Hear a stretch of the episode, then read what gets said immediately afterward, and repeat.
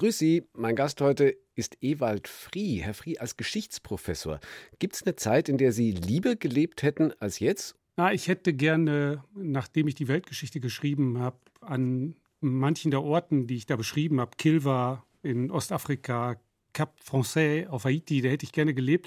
Aber ich hätte nicht gerne eine Unterschichtexistenz da geführt, weil die sehr, sehr hart gewesen sein muss. Zu Gast bei Stefan Parisius. Ewald Frie, ein Hof und elf Geschwister. Schön, dass Sie Zeit für uns haben. Ein Hof und elf Geschwister ist das aktuelle Buch. Über die Geschichte der Welt sprechen wir nachher noch in dieser Sendung. Aber dieser Hof und elf Geschwister, dafür haben Sie gerade den Sachbuchpreis bekommen, den deutschen. Herzlichen Glückwunsch erstmal. Vielen Dank. War Ihre Motivation eher Familiengeschichte zu schreiben oder Landwirtschaftsgeschichte?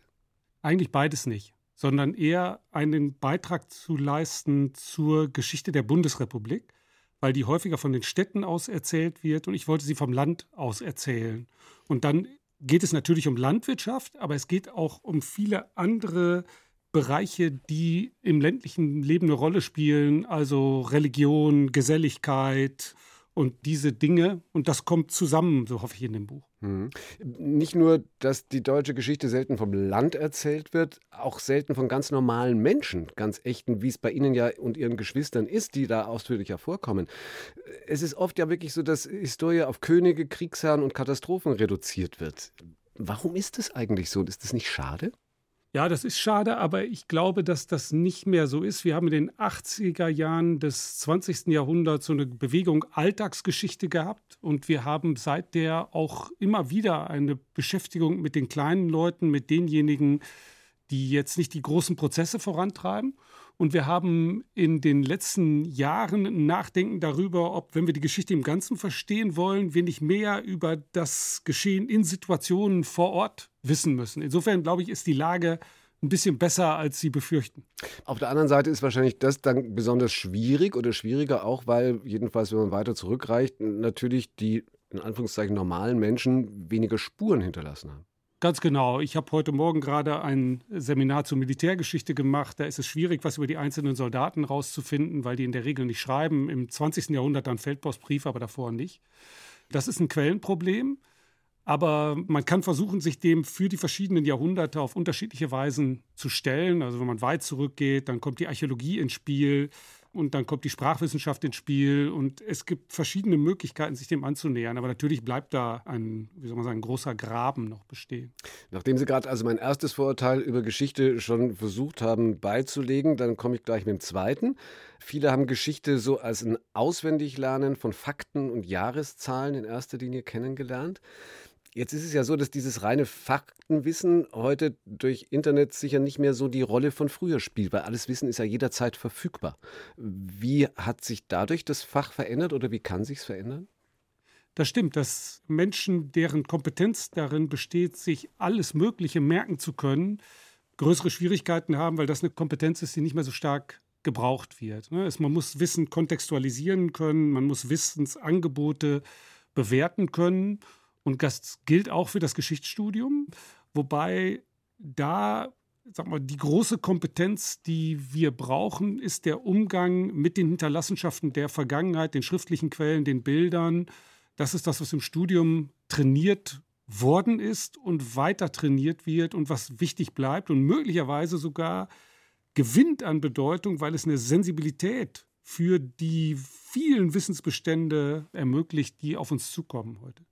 Also viel mehr Kombinationsgabe dann als reines Auswendiglernen. Genau, wobei eine Faktengrundlage, ein Wissen um Verhältnisse und sogar um Daten hilfreich sein kann, weil wenn man alles ständig nachgucken muss, dann kommt man auch nicht so recht zum Kontextualisieren. Jetzt sind Sie im Uni-Lehrbetrieb seit 30 Jahren, von der wissenschaftlichen Hilfskraft bis zum Professor. Ähm, haben Sie, Sie lachen? Ich habe nachgerechnet, stimmt. Ja, stimmt, ja. Erschrecken Sie darüber? Nein, ich erschrecke weil es ist schon beeindruckend, wie lange man in dem System schon verbracht hat. Ja. Ich kann sagen, dass ich zwischendurch mal zwei Jahre ausgestiegen bin und auch mal an so außeruniversitären Instituten gearbeitet habe. Also ein bisschen was anderes habe ich noch gesehen, aber es ist schon eine lange Zeit. Trotzdem haben Sie da ja sicher einen guten Unterschied. Also haben sich die Geschichtsstudentinnen und Studenten in dieser Zeit verändert? Kommen da heute ganz andere als Anfang der 90er Jahre? Schwer zu sagen. Also natürlich sind die Leute, die heute zur Uni kommen, anders medial aufgewachsen. Die können viel besser Englisch als vor 20 Jahren. Die sind viel besser ausgebildet, wenn es darum geht, ähm, Vorträge, Referate zu halten. Das haben die alles gelernt. Mhm. Die haben vielleicht größere Schwächen bei dem, was man als klassische Bildung bezeichnet, weil es diesen Kanon aber auch schon länger nicht mehr gibt. Aber im Prinzip habe ich dafür eher Sympathie, äh, weil ich das auch mühsam habe lernen müssen. Also irgendwas Negatives mussten Sie jetzt ja auch noch sagen und nicht nur die jetzigen Studenten in den Himmel heben. Aber also Sie machen sich keine Sorgen. Nein, das Nein. tue ich nicht. Als Historiker weiß ich, dass diese Klage über die zunehmende Dummheit der Studierenden 2000 Jahre alt ist und ich lege keinen Wert darauf, dazu beizutragen. Familienforschung und Ahnenforschung ist ja ziemlich in Mode auch im Augenblick. Ist vielleicht auch durch die Corona-Zeit ja wirklich gekommen, wo man plötzlich Zeit hatte, sich auch mit eigenen Stammbäumen zu beschäftigen. Hatten Sie schon vor dem Buch einen Stammbaum von Ihrer Familie und wie weit geht der heute zurück? Ich habe mal, als ich Anfang 20 war, für einen Jubiläumsanlass, ich bin nicht ganz sicher, ob der 40. Hochzeitstag meiner Eltern war, ich bin nicht ganz sicher, da habe ich mal so einen Stammbaum gemacht der allerdings ein Problem hat, weil wir mit den Menschen, die auf dem Hof Frie vor 1830 gelebt haben, gar nicht verwandt sind. Da gibt es einen Bruch. Und das ist insofern signifikant, als Stammbaumgeschichte und Hofgeschichte zwei völlig unterschiedliche Dinge sind, weil die Höfe sind eine strukturelle Komponente auf dem Land und die Familien kommen und gehen die Obsession für Stammbäume im 20. und 21. Jahrhundert wird eigentlich dem, was da auf dem Land geschieht, nicht gerecht. Eins zu eins der Talk mit Ewald Frie, der seine Familiengeschichte aufgeschrieben hat. Ein Hof und elf Geschwister heißt das Buch. Elf Kinder zu kriegen, das war wahrscheinlich auch schon auf dem Bauernhof in Nordrhein-Westfalen Mitte des letzten Jahrhunderts eher ungewöhnlich, oder? Ja, das war wirklich eine Ausnahme. Es gab schon noch ein paar Familien, die mehr als fünf Kinder hatten, aber es waren insgesamt wenige. Religiöse Motivation liegt da nahe? Ja, ich, ich habe meine Eltern nicht danach gefragt. Das, was ich vermute, ist, dass der Katholizismus im frühen 20. Jahrhundert und dann auch in der Auseinandersetzung mit dem Nationalsozialismus bei denjenigen, die ihm verbunden bleiben, eine enorme Intensivierung der Religiosität auslöst und dadurch bis in die Intimbereiche vordringt, aus denen der Katholizismus dann in den 50er, 60er, 70er Jahren wieder verdrängt wird. Hm, also jedenfalls die Nachfolgesorge oder auch die Versorgung im Altersfrage, die ja oft für Kinderreichtum auch genannt wird, kann nicht die Motivation gewesen sein, weil das auch gar nicht üblich gewesen wäre. Nein, und wenn wir zurückschauen, in unserem Fall oder in dem Fall des Hofes bis ins 17. Jahrhundert gibt es keinen Fall mit elf Kindern. Mhm. Es gibt einmal einen mit zehn, aber ansonsten drei, zwei, fünf, sechs. Also das ist ja auch die Zahl von Kindern, die vernünftig ist angesichts einer Kindersterblichkeit, die wahrscheinlich bis Mitte des 19. Jahrhunderts bei 30, 40 Prozent liegt. Muss man mehr als zwei Kinder haben, um die eigene Versorgung im Alter zu gewährleisten. Aber wenn man sehr, sehr viele Kinder hat, kommt man gewissermaßen in die Verlustzone. Und in der Verlustzone war ihre Familie dann, weil alle zwei Jahre eben mehr oder weniger ein Geschwister kamen. Ihr ältester Bruder, ist ganz interessante Zeitspanne eben, ihr ältester Bruder Jahrgang 46, sie ist einer der Jüngeren 1962 zur Welt gekommen. Hm, hat man da schon Unterschiede im Aufwachsen festgestellt? Ja, mein ältester Bruder ist 44, also noch während des Zweiten ah, Weltkriegs ah, zur Welt gekommen. Mhm. Und die Kinder, die ältesten vier, die in den 40er Jahren bis 1950 geboren sind, die sind in einer in sich geschlossenen landwirtschaftlichen Welt groß geworden. Was die Sozialbeziehungen angeht, was das Wertesystem angeht, das wirkt einigermaßen geschlossen bis in die katholische Landjugend, in der die dann Ende der 50er, Anfang der 60er sind, bis zum Gottesdienst und anschließend Frühshoppen und was dergleichen mehr ist. Und die jüngeren Geschwister, ähm, die jüngsten dann, zu denen ich gehöre, Jahrgang 62, 66, 69, für die spielt die Landwirtschaft und auch die ländliche Sozialgruppe als Referenz fast keine Rolle mehr. Und entscheidend ist das Dorf und dann auch die Jugendkulturen der 70er und frühen 80er Jahre. Und da ist man wirklich in einer anderen Art des Aufwachsens. Sie machen das in dem Buch an so einem schönen Beispiel so richtig plastisch transparent. Fußball. Ja, genau. Das ist eine gute Geschichte, finde ich, weil mein drittältester Bruder, Jahrgang 48, gerne Fußball gespielt hätte. Aber Fußball ist in den 50er Jahren der Sport der kleinen Leute im Dorf. Und in Westfalen sind die Bauernhöfe nicht im Dorf, sondern liegen einzeln in der Flur. Und die Bauern separieren sich vom Dorf und das geschieht auf der Ebene des Vereinslebens, ähm, indem sie einer bestimmten Bruderschaft beitreten und indem sie eben im Reiterverein sind. Und man muss im Reiterverein noch nicht mal ausdrücklich sagen, dass nur Bauern zugelassen sind, weil man braucht ja ein Pferd. Hm. Und das haben die Bauern, aber Leute im Dorf haben das in der Regel nicht.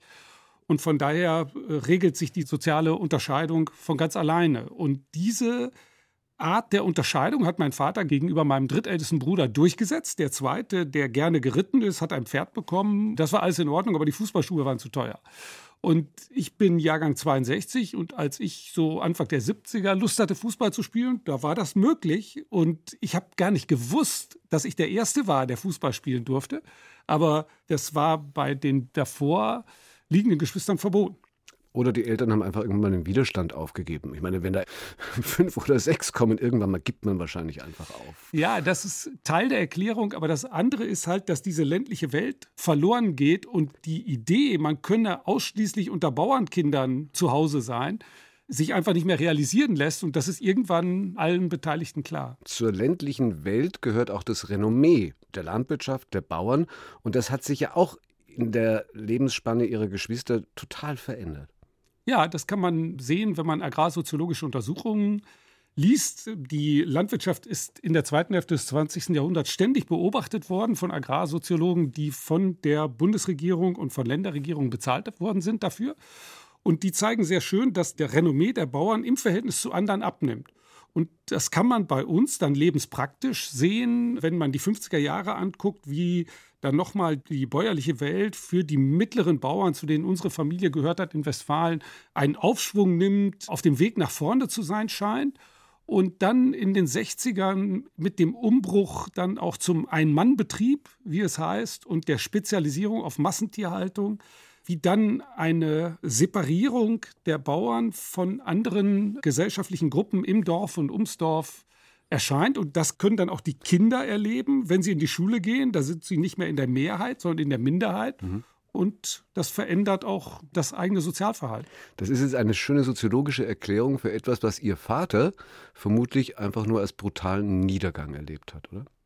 Ja, das ist ihm schon bewusst gewesen. Das wird abgemildert dadurch, dass er natürlich in einer ländlichen Peer Group lebt, die mit ihm alt wird. Und mhm. insofern da ja relativ wenig passiert. Er sieht nur, dass rund um ihn rum alles sich verändert und dass beispielsweise die Rinderzucht, die er als großartig und für ihn sinnerfüllend erlebt hat, in der zweiten Hälfte der 60er Jahre auf einmal nicht mehr wichtig ist und mein Bruder, als er dann den Hof übernimmt, einfach die Rinder abschafft und auf Schweinezucht setzt. Hm. Aber bis auf diesen einen Bruder ist von den elf Geschwistern keins in die Landwirtschaft gegangen.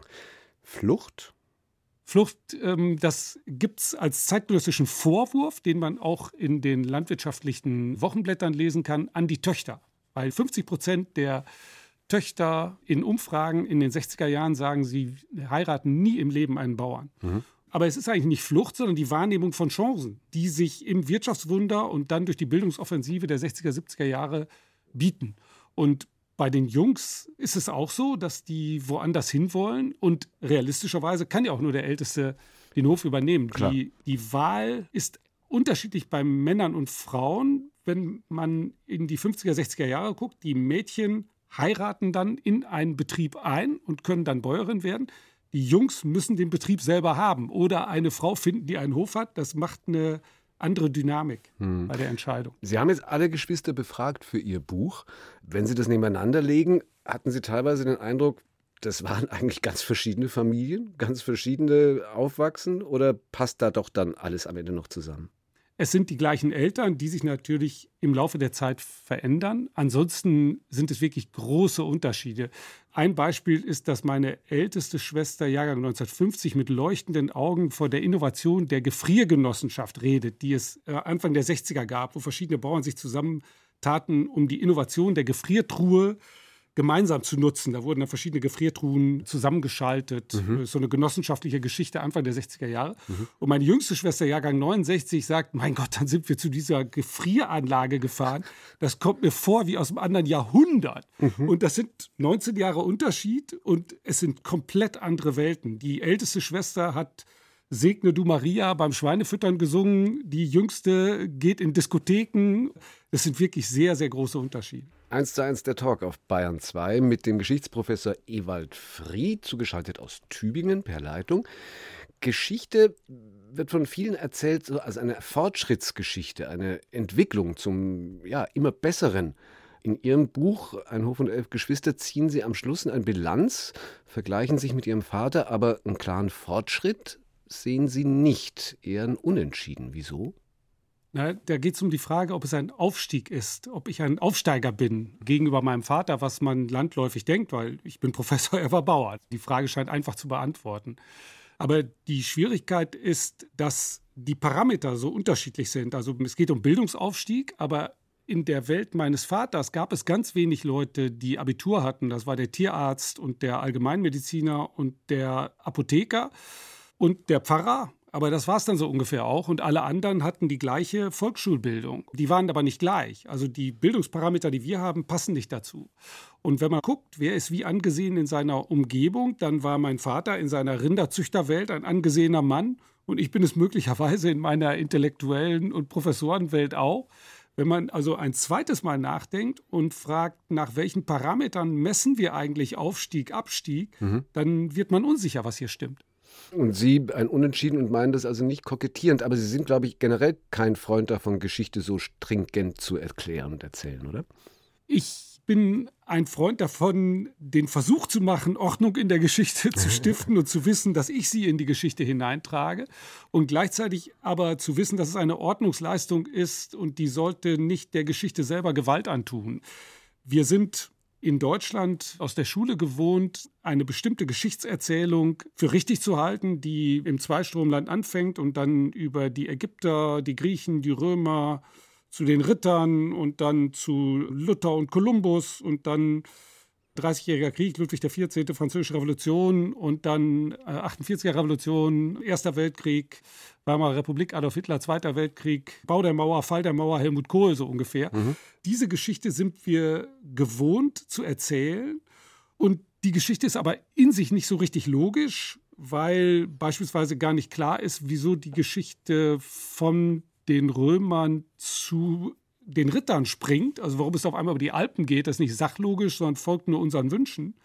Dagegen scheint es mir wichtig zu sein, alternative Erzählstränge in Erinnerung zu rufen und auch daran zu erinnern, dass Geschichte auch in anderen Erdteilen stattgefunden hat und zu diesen Erdteilen auch Verbindungen bestanden haben. Mhm. Das ist letztlich was hinter auch der Geschichte der Welt, so heißt das kleine, bescheiden benannte Buch, Geschichte der Welt, die Sie geschrieben haben, in unter 500 Seiten. Das ist also offensichtlich möglich, die Geschichte der Welt unter 500 Seiten.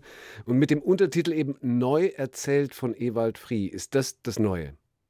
Das Neue ist, die Geschichte von Orten auszuerzählen, die über den gesamten Globus verteilt sind und von diesen Orten aus Geschichten zu entwickeln, also von der chinesischen Millionenstadt Chang'an 6. bis 9. Jahrhundert und der Organisation des Lebens in diesem ja, Mikrokosmos ist es ja eigentlich nicht angesichts einer Million Einwohner, zu entwickeln, wie die chinesische Geschichte von 600 Jahren vor dieser Millionenstadt bis 200, 300 Jahre danach funktioniert hat und wie sie eingewoben ist in größere Zusammenhänge und indem man dann so verschiedene Orte mit verschiedenen zeitlichen Schwerpunkten nebeneinander legt, sieht man ein Gewebe von Geschichte. Mhm. Nicht einen stringent durchgezogenen Plan, der im Zweistromland beginnt und bei Helmut Kohl aufhört, sondern eher ein Gewebe, was sich laufend an irgendwelchen Stellen verändert. Und das ist sehr spannend, finde ich.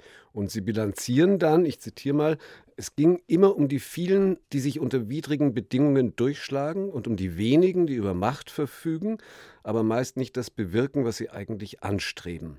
Naja, das ist eigentlich ja heute auch noch so. Schon ein bisschen ja, bitter und desillusionierend, oder? Ja, aber auch wichtig daran zu denken, dass häufig die Nebenfolgen des Handelns wichtiger sind als das, was eigentlich intendiert ist.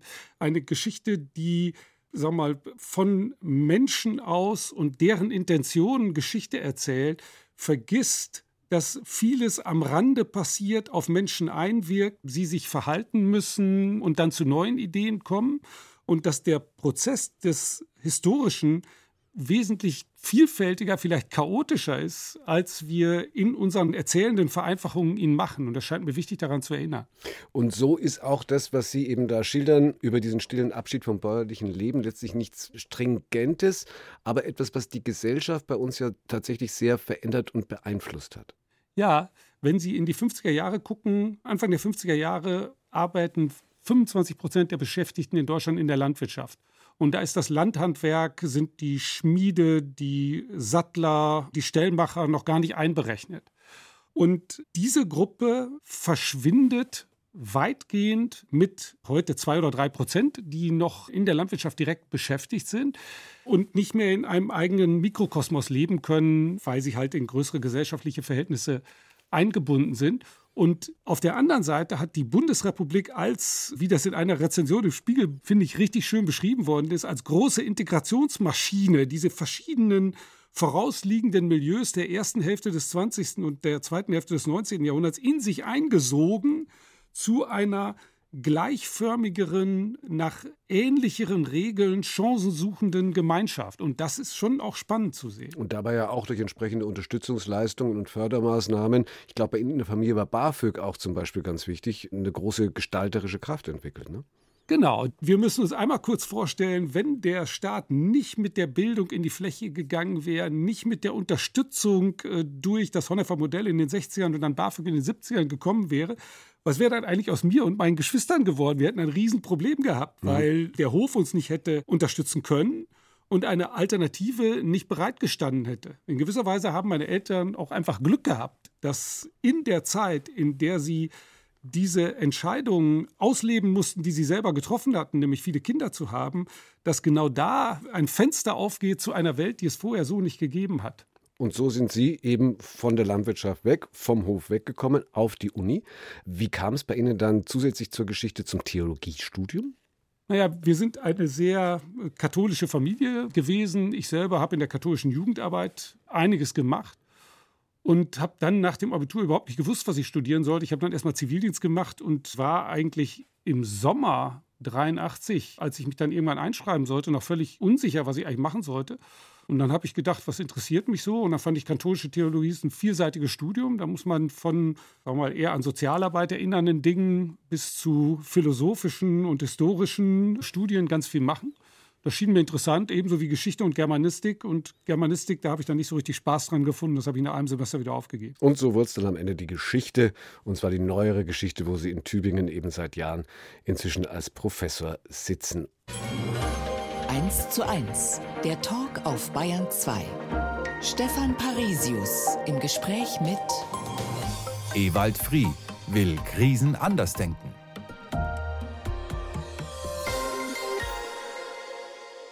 So heißt das neueste Buch, das Sie rausgegeben haben mit und das sich mit mehr oder weniger existenziellen Bedrohungen in der Menschheitsgeschichte beschäftigt.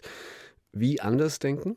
Krisen anders denken, indem wir sie uns als Bedrohung vorstellen. Nicht, dass wir behaupten wollen, jede Krise sei eine Bedrohung, sondern dass wir ernst nehmen, dass viele Menschen das so empfinden und dass daraus soziale Dynamiken entstehen, die für die Bewältigung der Krisen von enormer Bedeutung sind. Und wenn wir diese emotionale Verfasstheit der Menschen unter Druck, wenn wir Zeitverknappung, wenn wir das damit verbundene Nachdenken darüber, wer sind wir eigentlich, die Einschlüsse und Ausschlüsse von anderen Menschen ernst nehmen, können wir vielleicht besser in Krisen agieren. Da geht es um Naturkatastrophen, Krankheiten, Kriege über die Jahrtausende. Gibt es wirklich was, was all diese, gut, ich sage nicht mehr Krisen, Bedrohungen gemeinsam haben? Ja, die Anlässe, wie Sie sagen, sind sehr unterschiedlich, aber die sozialen Dynamiken sind ähnlich weil wir uns das, was dann passiert, nicht einfach vorstellen können als Problem, Problembenennung, Problemlösung. Es kommt auch vor, ist aber sehr selten, ist eher ein Grenzfall, sondern eher als das Rätseln darüber, das Debattieren darüber, was genau ist eigentlich das Problem, dann der Versuch, das Problem zu lösen, dafür möglichst viele Ressourcen in möglichst kurzer Zeit zu mobilisieren, bei der Auswahl von Lösungsmöglichkeiten mitzudenken, wer sind wir eigentlich und diese Prozesse können wir in ganz vielen dieser Bedrohungen beobachten, in relativer Unabhängigkeit davon, was eigentlich das Problem ist. Heißt das dann, jetzt sind wir im Augenblick ja gerade wieder in einer Situation, wo man den Eindruck hat, dass unsere Gesellschaft vor ziemlich einzigartigen Herausforderungen steht, heißt das dann, dass wir zu deren Bewältigung trotzdem was aus der Geschichte lernen können? Das glaube ich. Lernen nicht insofern, dass wir sagen können, tun Sie jetzt dieses, sondern lernen in dem Sinne, dass wir raten können, achten Sie auf Folgendes.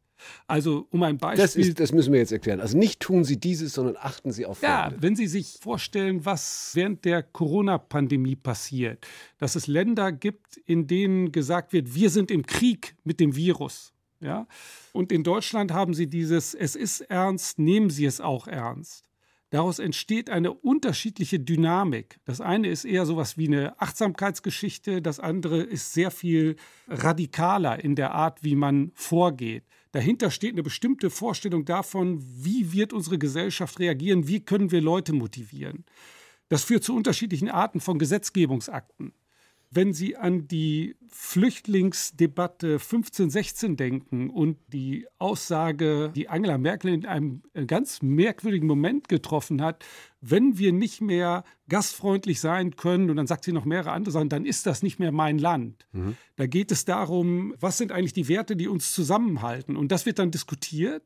Und es lohnt sich darauf zu achten, auch auf solche Rahmung von Situationen, die Politikerinnen und Politiker anbieten und sich ausdenken, weil bestimmte Lösungswege damit möglich und andere verbaut sind. Und das meine ich mit, achtet darauf, was für Sprechakte, was für Dynamiken euch umgeben. Wobei, wenn ich Sie jetzt richtig verstehe, dann ja die Schritte zur Überwindung der Bedrohung umso effizienter sind und besser gemacht werden können, je deutlicher die Bedrohung gemacht wird. Also es würde dann eher dafür sprechen zu sagen, wir sind im Krieg gegen den Virus. Nee, nicht wir sind im Krieg, sondern zu benennen, was es ist. Und dann ist die Art der Dramatisierung unterschiedlich. Die Dramatisierung führt dazu, dass mehr Hektik ins Spiel kommt, damit möglicherweise derjenige, der gesagt hat, wir sind im Krieg, größere Schwierigkeiten hat, am Ende dieses Zyklus noch an alten Schalthebeln der Macht zu sitzen, weil die Dynamik ihn selber überrollt hat, während eine etwas zurückhaltendere, aber klarere, ebenfalls klare Kommunikation zu anderen Ergebnissen führen kann. Oft ist es so, dass das Ende der Bedrohung nicht gleichbedeutend ist mit das Problem existiert nicht mehr, sondern das Problem hat sich verkleinert, unsere Aufmerksamkeit verschiebt sich, andere Dinge treten in den Mittelpunkt wie gesagt, der Verlauf, Problem, Problembenennung, Problemlösung ist ein ganz seltener. Mhm. Aber trotzdem, spätestens in der Geschichtsschreibung ist ja jede Krise dann irgendwann mal eine überwundene. Das ist ja die gute Nachricht dran. Lassen wir uns da im Zweifel heute vielleicht in diesem medialen Dauerkrisenfeuer zu sehr verrückt machen? Dass Menschen, wenn sie in einer krisenhaften Situation sind, nervös sind und nach Lösungen suchen und aufgeregt sind, das ist schon einigermaßen normal und in Ordnung. Es lohnt sich, glaube ich, gelegentlich relativierend auch zurückzuschauen und zu überlegen, ob nicht auch die Empfindsamkeit von Gesellschaften sich geändert hat und dass wir möglicherweise auf eine gesteigerte Empfindsamkeit auch stolz sein können, weil sie zeigt, dass wir uns größere Sensibilität leisten können, als sie sich frühere Gesellschaften geleistet haben. Also wer mehr hat, der kann sich auch um mehr Sorgen machen oder bei mehr bedroht fühlen. Ja, der hat die Möglichkeit, das zu tun. Wenn ich einmal noch auf meine Familie zurückkommen darf, ich habe eine ganz kurze Szene in dem Buch, wo es um meinen Vater geht, der überzählige Katzenjunge im Teich ertränkt.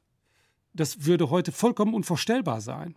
Und irgendwie auch zu Recht ist aber ein normaler Akt in den 40er, 50er Jahren. Mhm. Da gibt es eine Sensibilität, die sich dramatisch verschoben hat. Und ich sage das nicht, um zu sagen, unsere Sensibilität ist falsch, aber es ist auf jeden Fall so, unsere Sensibilität ist anders. Aber zur Wahrnehmung eben dieser geänderten Sensibilität, zur Wahrnehmung von Krisen oder Bedrohungen ist es ja auch so, dass da im Augenblick eine Art Paradigmenwechsel, glaube ich, doch mehr und mehr um sich greift, dass du die Geschichte, unsere Kinder werden es besser haben als wir, dass das einfach verloren geht. Zugunsten der Angst, dass unsere Kinder es viel schlechter haben werden als wir. Im Zweifel? Diese Argumentation gibt es auch schon während der Friedensbewegung, der Umweltbewegung der 1980er Jahre, Waldsterben und so weiter.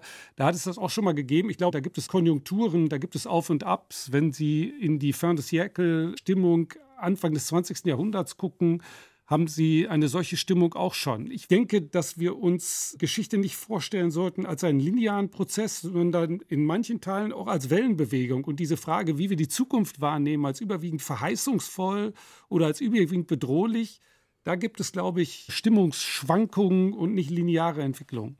Deswegen haben ja vielleicht auch deswegen in Ihrem äh, Buch nicht nur Historiker geschrieben, sondern auch Germanisten, Juristen, Theologen, die da Beiträge geleistet haben. Gibt es da äh, fachspezifische Unterschiede, wie die unterschiedlichen Fächer auf Krisen schauen? Eine der wirklich spannendsten Debatten, die wir in dieser Gruppe hatten, war die zwischen den sozialwissenschaftlich arbeitenden Fächern und den eher klassischen geisteswissenschaftlichen Fächern. Und da geht es darum, ob wenn wir gemeinsame Modellbildung betreiben, was wir getan haben, um zu zeigen, was verschiedenen Krisen ähnlich ist, ob wir dann am Ende zu Prognostik kommen sollten. Also ob dieses Modell fähig sein sollte zu sagen, was wird passieren, wenn wir das heute tun oder wenn uns das heute droht. Und da sind die Sozialwissenschaftler optimistischer, solche Prognosen machen zu können, als die Historiker und auch die Literaturwissenschaftler. Und da gibt es dann auch noch mal eine interessante Verschiebung insofern, als die Sozialwissenschaftlerinnen und Sozialwissenschaftler eher die Idee haben, Modelle bauen zu können, während das für Geschichtswissenschaft und Germanistik und Anglistik, Amerikanistik eher ein ungewöhnliches Verhalten ist. Und dazwischen gibt es durchaus reale Spannungen, auch zwischen Leuten, die sich sonst gut verstehen. Und das macht das Interessante auch an dieser interdisziplinären Zusammenarbeit aus. Eine Stunde, zwei Menschen im Gespräch auf Bayern 2. Stefan Parisius trifft Ewald Frie hat ein Fäbel für Faustball.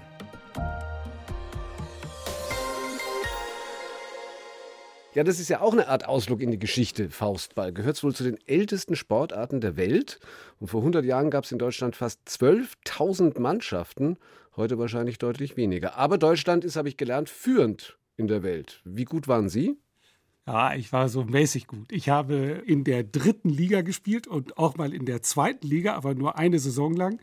Aber wenn man bedenkt, dass es in Westfalen, wo ich gespielt habe, nur fünf Ligen gibt, dann ist das, sagen wir mal, ein mäßiger Erfolg. Aber immerhin, es gibt noch fünf Faustballligen in Westfalen. Das ist ein Paralleluniversum, mit dem ich noch nie in äh, Kontakt gekommen bin. Wie sind Sie auf Faustball gekommen? Ja, das wurde in dem Ort Nottuln, wo ich groß geworden bin, gespielt und zwei oder drei von meinen Geschwistern spielten da schon und dann habe ich es halt auch probiert und äh, bin dann dabei geblieben. Ich habe, wie eben gesagt, erst Fußball gespielt und bin dann mit 14, 15 zum Faustball gewechselt. Und es ist halt ein wirklicher Randsport und man fährt weit rum und das hat dann, weil sich alle so am Rand fühlen, irgendwie auch so was Verbindendes ist für Jugendliche in, in gewisser Weise auch besonders. Ist am nächsten bei einer Sportart, die ich kenne, vermutlich zu Volleyball oder so. Genau, ein Rückschlagsport, nur dass, wenn Sie jetzt auf ein Volleyballfeld zum Vergleich gucken, da kein Netz ist, sondern eine Leine, die ist auf zwei Meter und das Feld ist so groß wie eine Dreifachturnhalle ungefähr. Auf jeder Seite sind nur fünf Mann oder fünf Menschen, gibt ja auch für Frauen. Und dafür darf der Ball aber immer einmal aufdicken, bevor man ihn wieder weiterspielen muss. Das ist im Wesentlichen die Idee. Ist ein All-Age-Sport. Man kann es mit 10 spielen, aber auch mit 60, wenn man noch fit ist. Insofern guter Sport. Wenn das so toll ist, warum ist diese Sportart dann so auf dem Rückzug? Ich denke, dass in den 60er, 70er, 80er die internationalen Sportarten wie Basketball, Volleyball einfach dieser etwas traditionell daherkommenden, mit dem antik wirkenden Schulsport verbundenen Sportart einfach den Rang abgelaufen haben. Und dann ist es eine Sportart gewesen, die, wie Sie heute sehen können, noch in manchen Regionen Deutschlands gespielt wird, also in Niedersachsen in Teilen und dann in Schwaben, wo ich jetzt wohne. Da gibt es noch solche Gegenden, wo das gespielt wird und ansonsten ist es praktisch nicht mehr da. Das heißt, wenn Sie ein Buch über Faustball schreiben, dann wird es auch ein Geschichtsbuch sein müssen. Dann wird es ein Geschichtsbuch. Nein, es gibt es ja heute noch. Sie können bei YouTube sich das angucken. Sie können auch jetzt Ende Juli, glaube ich, zu den Weltmeisterschaften nach Mannheim gehen. Das gibt es also nach wie vor. Aber die Zahl der Spielerinnen und Spieler ist überschaubar. Mhm. Und Sie trifft man da auch nicht mehr, aber das sind in erster Linie, glaube ich, gesundheitliche Gründe. Genau, das geht nicht mehr so gut, weil ich an einem Fuß eine Verletzung habe. Mhm. Aber ich habe das gerne gemacht, weil ich halt gerne Mannschaftssport mache und das natürlich auch so was Skurriles hat und ich liebe skurrile Dinge. Eine andere Art, naja, Hobby für Sie ist Australien, die Geschichte Australiens. Da sind wir natürlich wieder weg vom Hobby, sondern beim Beruf als Historiker. Was fasziniert Sie gerade daran so sehr? Ich habe mal ein Buch geschrieben, bei dem es um Geschichtsschreibung zum Kaiserreich in Deutschland ging. Und dann lernt man etwas über die Entstehung von Geschichtsschreibung als Nationsgeschichte im 19. Jahrhundert. Und mich hat interessiert, wie diese Geschichtsschreibung eigentlich funktioniert, wenn die Nationsbildung erst nach 1945 wirklich erfolgt, wie das in Australien, Neuseeland, Kanada, also in britischen Siedlerkolonien der Fall ist. Und das wollte ich mir angucken und dann bin ich nach Australien gefahren, habe in Universitätsarchiven gesessen und habe ein bisschen geschaut, wie diese Entwicklung von Nationalgeschichte in den 50er, 60er, 70ern erfolgt, wie sie sich allmählich vom British Empire als historischer Rahmung verabschieden und zu neuen eigenständigen Geschichtserzählungen kommen. Und darin dann auch gefunden, auch ein Zitat von Ihnen, Australien ist ein Spiegel für deutsche Geschichte? Ein fremder Spiegel. Man erkennt das Besondere des eigenen besser, wenn man eine andere Geschichte daneben hält und dann überlegt, warum machen wir eigentlich Dinge, wie wir sie machen. 2006 hat der australische Premier damals einen History Summit zusammengerufen. Es gab eine große Diskussion darüber, was müssen eigentlich Kinder in der Schule an Geschichte lernen. Und dann wurden eine ganze Menge von Entwürfen in den Zeitungen diskutiert. Kein einziger hatte eine chronologische Gliederung, was aus deutscher Perspektive vollkommen überraschend ist, weil wir gewohnt sind, die gesamte Geschichte halt chronologisch zu erzählen. Mhm. Und dort war vollkommen klar, wir machen das thematisch und die Diskussion ist nur, welche Themen. Und dann kommt man etwas ins Nachdenken über das besondere eigene. Und dafür waren Sie eben auch in Australien, wie Sie gesagt haben, haben viel dort in Archiven gesessen. Braucht es das überhaupt noch? Wie viel von Ihrer Forscherarbeit ist tatsächlich auch Recherche vor Ort? Man meint ja, heute ist alles auf Mikrofisch oder Film und digitalisiert und sowieso greifbar. Ja, das ist richtig, dass immer mehr digitalisiert wird. Der Unterschied zwischen Archiv- und Literaturbeständen ist, dass es viel mehr Archivalien gibt und dass die von viel weniger Leuten genutzt werden weil die Fragestellungen ja jeweils sehr speziell sind. Also ist Digitalisierung aufwendig, das Verhältnis von Aufwand und Ertrag ist schlechter als bei Literatur und deswegen muss man vieles noch vor Ort besuchen. Dann gibt es aber noch den Unterschied, dass heute viele Leute ins Archiv fahren und einfach nur Seite für Seite abfotografieren mit dem Handy und dann zu Hause letztlich die Lektüre machen. Mhm. Ich bin, weil ich ja, damit haben Sie ja angefangen, ne, schon 30 Jahre im Geschäft bin, noch so sozialisiert, dass man die Lektüre im Archiv macht. Mhm. Dann dauert der Archivbesuch wesentlich länger. Und wie war das bei dem Buch über Ihre Kindheit? Da haben Sie klar mit Ihren Geschwistern gesprochen in erster Linie, aber gab es da auch Ausflüge in den elterlichen Hof und in Archive, die Ihnen wirklich neue Erkenntnisse gebracht haben? Ja, ich habe im Nottelner Gemeindearchiv gesessen ein paar Tage, habe Viehzählungen mir angeguckt. Dann wusste ich, wie viel Vieh wir hatten und wie viel im Vergleich bei den anderen war. Ich habe so Gemeindechroniken gelesen. Da konnte man sehen, wie das Verhältnis von Gemeinde zu den Bauern, wie das Verhältnis von kirchlicher zu politischer Gemeinde war. Dann war ich im Staatsarchiv in Münster und habe ein bisschen was gelernt über das Verhältnis von Gemeinde und Bauerschaft zum Zentralstaat. Und dann habe ich das Westfälische Landwirtschaftliche Wochenblatt gelesen für die 50er und 60er Jahre. Klingt vor allem nicht unbedingt vergnügungssteuerpflichtig. Doch, doch, das ist spannend. Also ich kann das Westfälische Landwirtschaftliche Wochenblatt nur empfehlen. Das westfälische Landwirtschaft. Also ja, es gibt Erziehungstipps in den 50er Jahren, die ein bisschen befremdlich wirken und denen kann man sich aussetzen, wenn man für die Hausfrau liest. Sagen Sie mal einen. Dass man Kinder bis zum ersten Lebensjahr möglichst wenig beachten soll. Mhm weil sie dann, wenn sie sich mal müde geschrien haben, viel angenehmer im Verhalten sind und weniger Arbeit machen. Mein Sohn hat nie das Westfälische Landesblatt gelesen, stelle ich fest. Das hätte bei ihm nicht funktioniert. Doch, das hätte auch funktioniert. Ja, auf eine Art schon. Ja. ja, das ist wirklich interessant, weil es halt zeigt, wie sich das Verhältnis zur Kindheit geändert hat und mhm. wie ruppig die Verhältnisse in den 50er Jahren waren. Ja, rausgekommen ist dann eben ein Hof und elf Geschwister, der stille Abschied vom bäuerlichen Leben, das gerade den Deutschen Sachbuchpreis bekommen hat. Wie ist durch die Beschäftigung und die Gespräche die Bindung zu Ihren Geschwistern in der Entwicklung gewesen? Hat sich da was verändert? Wie oft sehen Sie sich? Wir sehen uns einmal im Jahr, am Sonntag nach Weihnachten. Ähm, das hat meine Mutter mal vor ewigen Zeiten eingeführt. Die Leute, die näher am Ort des Geschehens an Nottuln wohnen, die sehen sich auch häufiger, aber ich bin ja einer der Außenposten in Tübingen und komme nicht so oft vorbei. Das Verhältnis zu meinen Geschwistern hat sich nicht grundsätzlich geändert. Ich habe eben einmal mit allen intensiv in diesen Interviews gesprochen. Das hat schon auch einen Unterschied gemacht und gibt eine andere Grundlage für Gespräche heute, als es vielleicht vor zwei, drei Jahren der Fall war, weil natürlich bei zehn Geschwistern, die ich habe, nicht zu jedem ein gleich gutes Verhältnis bestehen kann. Klar, weil da ja für einen Familienausflug immer gleich ein Reisebus gebraucht wird, mehr oder weniger.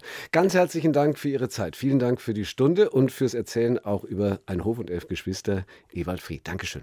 Vielen Dank. Von Geschichte zu Geschichten. Ich empfehle einen Podcast und zwar den gemeinen Lumpfisch in der ARD Audiothek. Da geht es um das letzte lebende Exemplar eines kleinen, aber sehr intelligenten Putzerfischs. Sehr spannend anzuhören. ARD Audiothek.